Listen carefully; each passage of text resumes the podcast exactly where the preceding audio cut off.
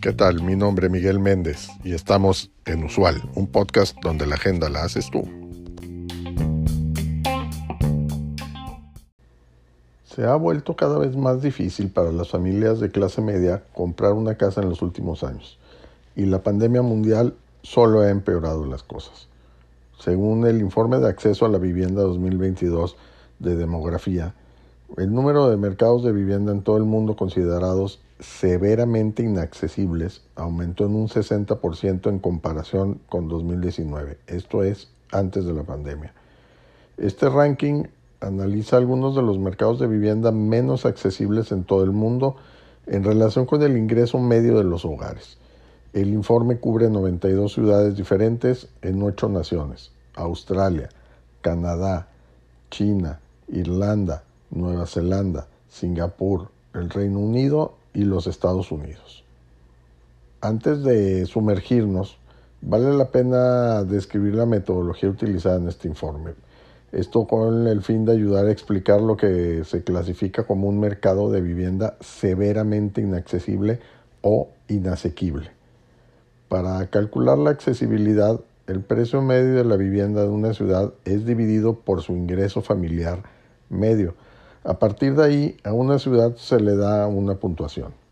Una puntuación de 5.1 o superior se considera muy inaccesible. Tomen en cuenta este, eh, recuerden este, esta puntuación, 5.1 o más es considerado muy inaccesible.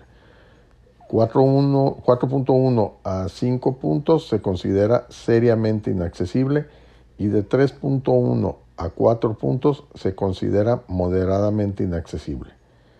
Todas las ciudades en este ranking están clasificadas como severamente inasequibles y por doceavo año consecutivo Hong Kong ocupa el primer lugar como el mercado de vivienda más inaccesible del mundo con una puntuación de 23.2. Les recuerdo, a partir de 5.1 se considera muy inaccesible el mercado. Siguiendo en el ranking en segundo lugar, tenemos a Sydney, Australia, con un score de 15.3, seguido de Vancouver en tercer lugar en Canadá con 13.3, San José, California en Estados Unidos con 12.6, Melbourne, Australia con 12.1, Honolulu, Hawaii en Estados Unidos con 12.0, San Francisco, California en Estados Unidos 11.8, Auckland en Nueva Zelanda 11.2, los Ángeles, California, Estados Unidos con 10.7 y Toronto en Canadá con 10.5 en el score. Una de las razones de los altos costos de vivienda de Hong Kong es su falta de oferta. Esto en parte debido a su falta de zonificación residencial, que solo representa el 7% de la tierra zonificada de la región. Para ponerlo en contexto, el 75% de la superficie terrestre de la ciudad de Nueva York está dedicada a viviendas residenciales. Sydney subió un lugar este año, convirtiéndose en la segunda ciudad más cara para comprar una casa en el mundo, con una puntuación de 15.3. Además de Hong Kong, ninguna otra ciudad ha obtenido una puntuación tan alta en los últimos 18 años que se ha publicado este informe.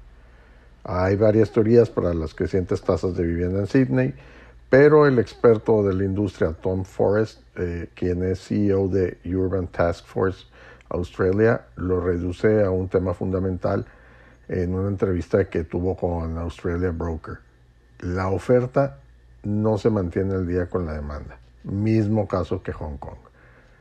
Además, las personas de ingresos medios ya estaban sintiendo la presión antes de la pandemia mundial pero COVID-19 solo exacerbó los problemas de asequibilidad de la vivienda. A medida que la gente comenzó a trabajar desde casa, las personas de altos ingresos comenzaron a buscar viviendas más espaciosas que no necesariamente estuvieran en el centro de la ciudad, lo que aumentó la demanda en áreas suburbanas que eran relativamente accesibles antes de la pandemia. Al mismo tiempo, los problemas de la cadena de suministro y los costos de los materiales afectaron la construcción, lo que creó una, tormenta perfecta que finalmente impulsó los precios de la vivienda. Pero Con el aumento de las tasas de interés y la flexibilización de las restricciones de COVID-19 en todo el mundo, algunos expertos predicen un enfriamiento del mercado este año, al menos en algunas partes del mundo. Este post está escrito en el portal visualcapitalist.com.